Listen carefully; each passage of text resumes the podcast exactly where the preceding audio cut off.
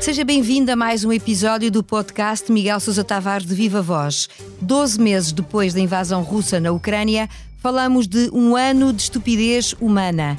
Nesta edição, não passamos ao lado do novo pacote de medidas do governo sobre a habitação e reservamos, como é a tradição, um improviso para a parte final.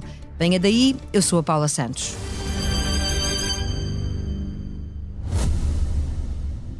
O Expresso faz 50 anos. Celebre connosco e torne-se assinante em expresso.pt. Ora viva, Miguel. Olá, Paula. Um ano depois do início de uma guerra que se previa rápida, o conflito está para durar na Ucrânia. Na crónica desta semana no Expresso, começa por fazer um balanço do que se passa no campo de batalha e, sobretudo, fora dele. E é isso que eu lhe peço neste início de conversa, a sua análise de um ano de guerra com todas as suas consequências. Paulo, eu não sei se concordo muito com, com a sua frase que a guerra, a guerra se previa rápida.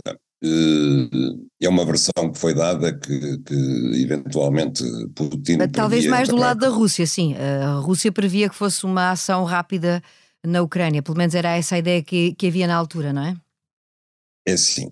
O Ocidente, que acha que, que sabe muito do que vai na cabeça de Putin, Uh, disse que Putin previa chegar rapidamente a Kiev. Agora, ele nunca disse isso, e eu também não acho que com o número de soldados que ele concentrou e sabendo que o exército ucraniano era o terceiro exército de, europeu e que estava há vários anos a ser treinado pela NATO, ele estivesse à espera de um passeio no parque. Não era propriamente, a Ucrânia não é propriamente a Chechênia nem a Geórgia. E, portanto, não sei se nos, nos, planos de Putin, nos planos militares, estava prevista uma campanha rapidíssima, uma blitz. Mas, mas também se, talvez não tivesse previsto um ano de duração, ou acha que estaria?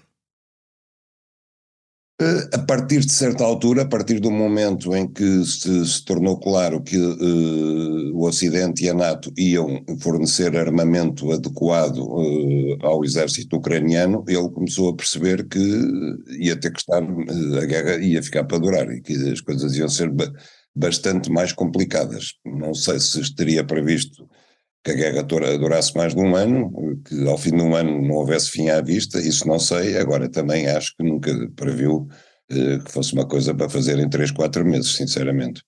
Então vamos à sua análise sobre o atual momento no terreno e, e tudo o que se passa à volta do terreno de guerra, que às vezes é bem mais intenso ainda do que aquilo que se passa no terreno.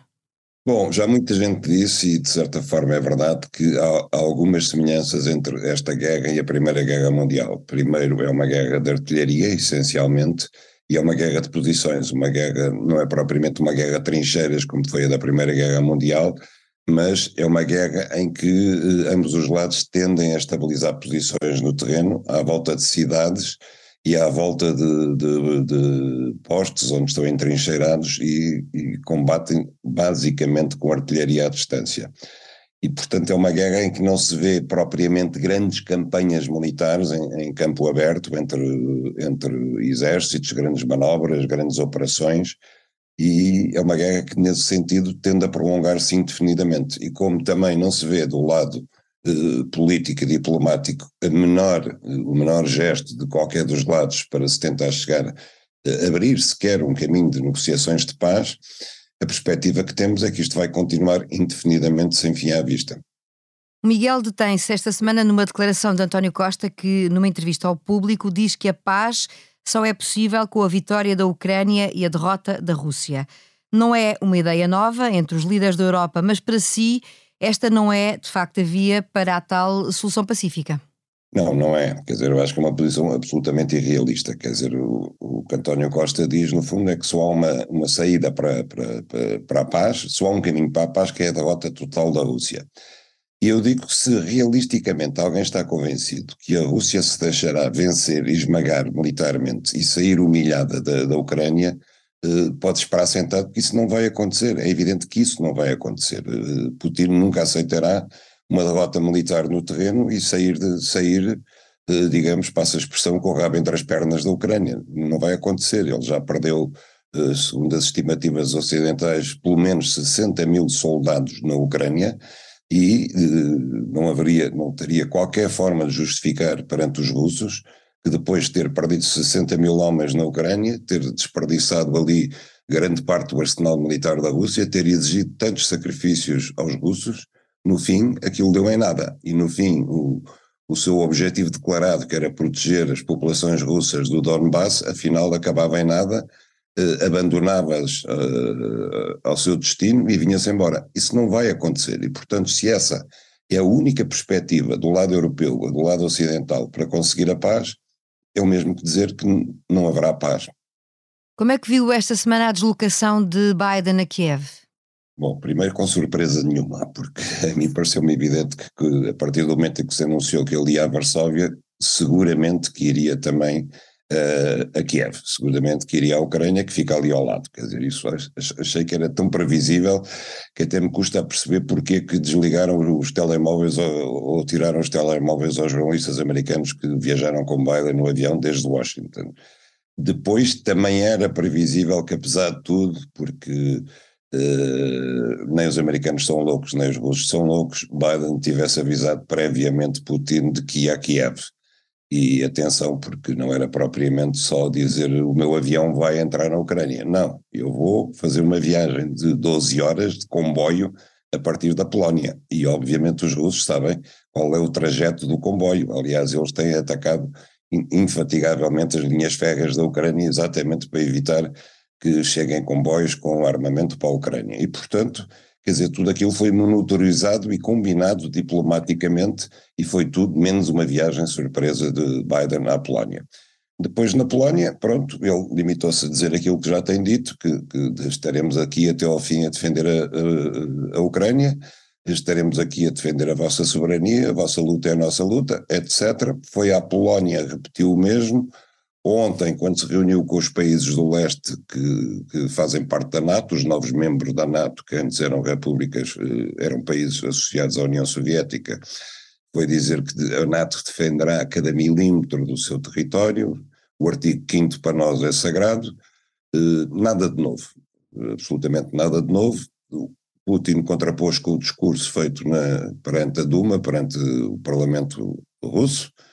Também não disse nada de essencialmente novo, a não ser que suspendia o START 3, o acordo de limitação de armas nucleares, mas ele na prática já estava suspenso porque não houve verificações sobre o controle de armas nucleares, quer do lado russo, quer do lado americano, devido aos dois anos da pandemia.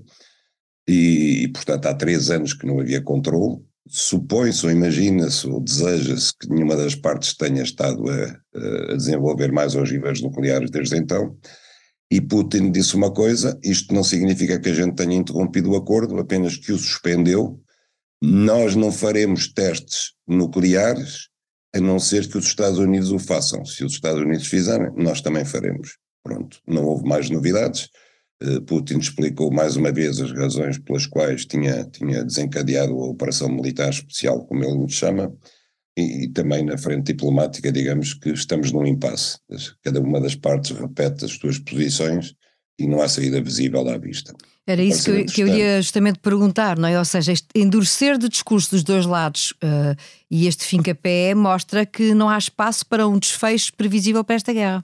Não há, embora tenha aparecido um fator novo, eh, que ainda ninguém sabe o que é ao certo, porque ainda não foi detalhado, que apareceu na Conferência de Segurança em Munique, que foi a, os chineses a dizerem que têm um plano de paz em seis pontos que vão apresentar. Ainda não o apresentaram.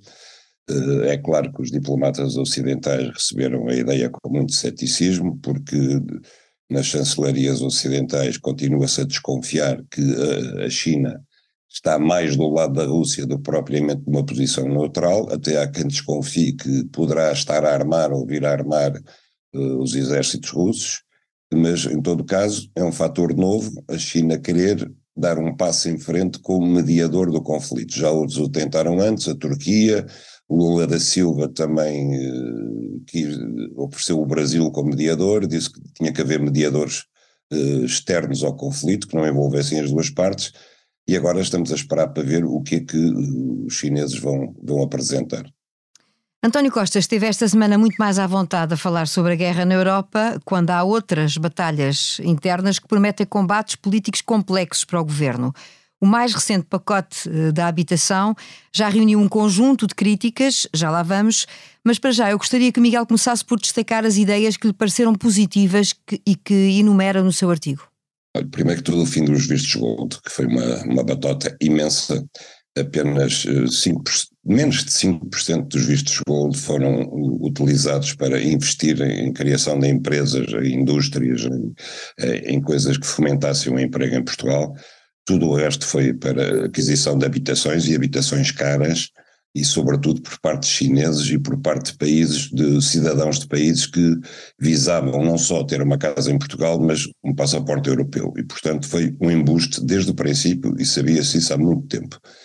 Depois, eh, eh, há o que eu acho mais positivo, há alguns benefícios fiscais e alguns apoios dados a, a, a rendas a, aos inquilinos para pagarem as rendas, que eu acho positivo do lado da procura, e há sobretudo um desejo de fazer alguma coisa, de mexer nisto. E esse, esse propósito é curioso porque aquele que era considerado o ministro mais à esquerda do governo, Pedro Nuno Santos, Uh, esteve entretido com comboios imaginários, esteve entretido com o dossiê da TAP, uh, mas desdenhou outros dossiês que também estavam na sua pasta, como por exemplo as telecomunicações, que temos as mais caras do país, do, da Europa, e, e, ignorou em absoluto o dossiê da habitação. E então chegamos à situação de termos uma ministra há, há dois meses, creio eu, uhum. uh, em funções, que veio da adjunta do Ministério e rapidamente subiu a ministra, e que em dois meses apresenta, uh, com pompa e circunstância, uma solução mágica em PowerPoint para um dossiê que já vem, que tem 20 anos, pelo menos, de atraso para aquilo que devia ser apresentado em Portugal.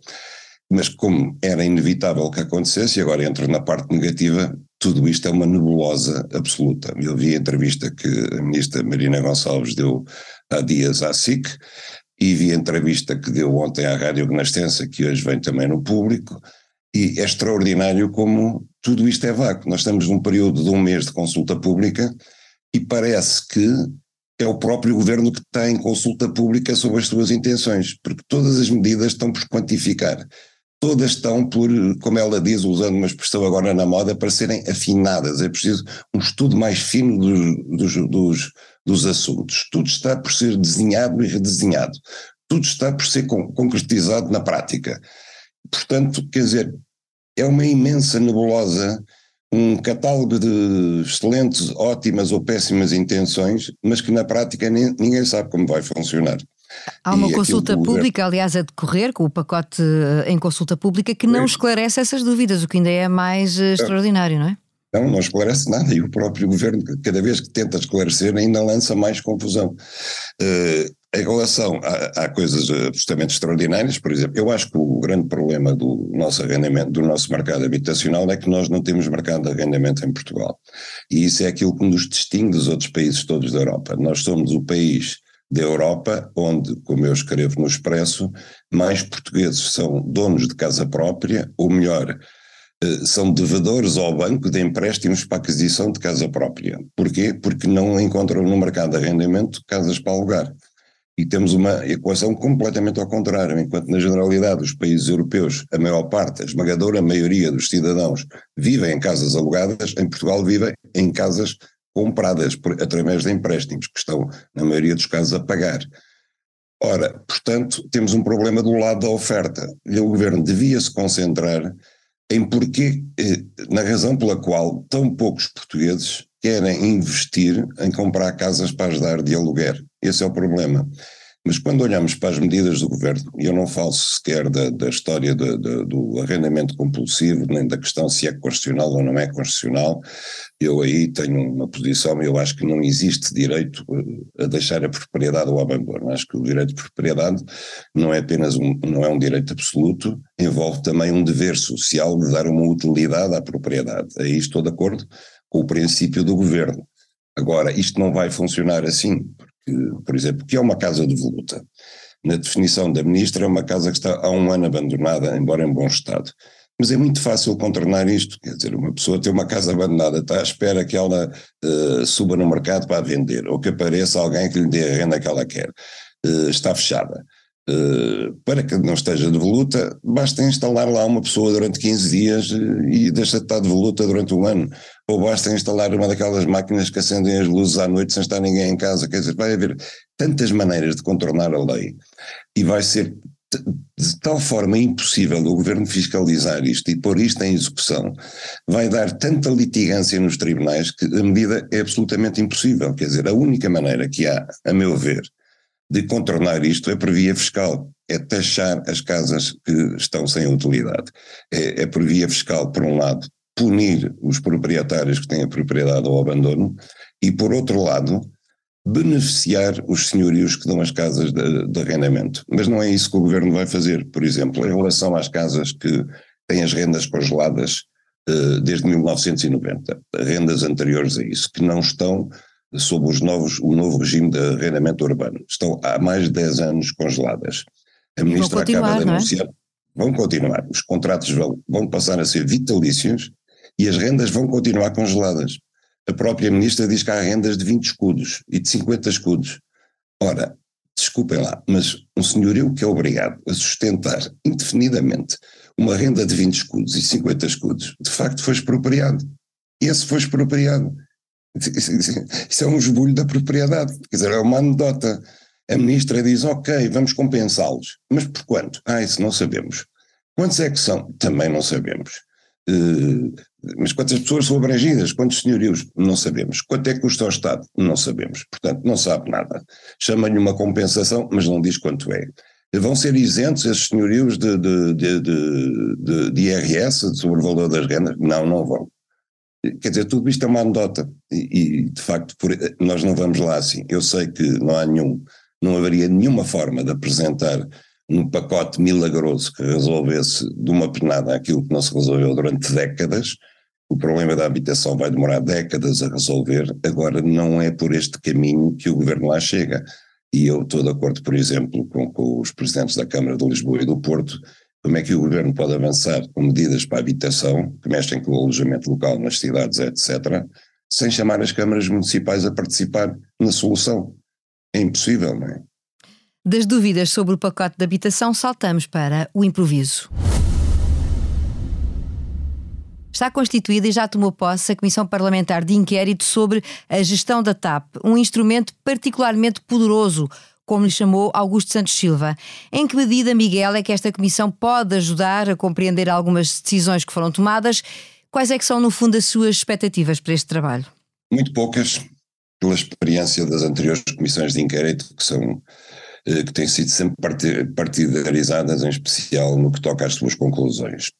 Uh, também duvido que daqui até 23 de maio, que é a data de encerramento dos trabalhos da Comissão, se consiga apurar tudo, até porque já se percebeu que, uh, à partida, os trabalhos da Comissão já foram partidarizados entre o PS e o PSD, e, portanto, vamos assistir a uma batalha política que ameaça que estender o âmbito dos trabalhos da Comissão para, quase para toda a história da vida da TAP.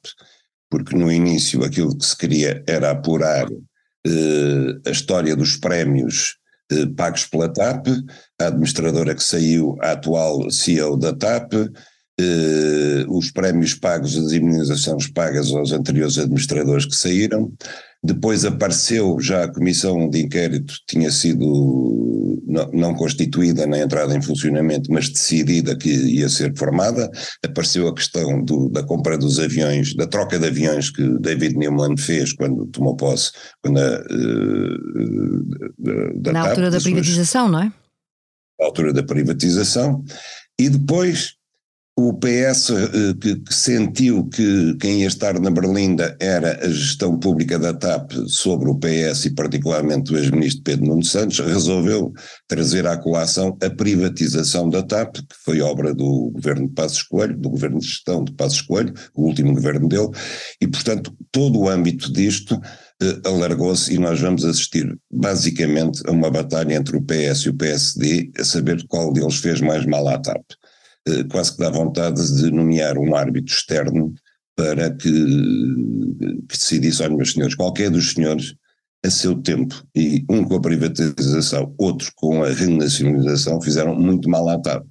Portanto, sentem-se os dois no banco dos réus, ou aliás, desapareçam os dois da comissão de inquérito, e deixem que a comissão de inquérito seja conduzida eu sei que ela é parlamentar e, portanto, é difícil que não seja constituída por parlamentares, por deputados, mas deixa que integrem membros exteriores que substituam os deputados do PS e do PSD, porque eles, de facto, não estão ali para apurar factos, eles estão ali para travar uma batalha partidária entre eles uma questão de tática política. Um ano de estupidez humana, um ano de guerra, assinalado no podcast Miguel Sousa Tavares de Viva Voz. A sonoplastia deste episódio esteve a cargo do João Luís Amorim e da Salomé Rita. A opinião já sabe, à sexta-feira.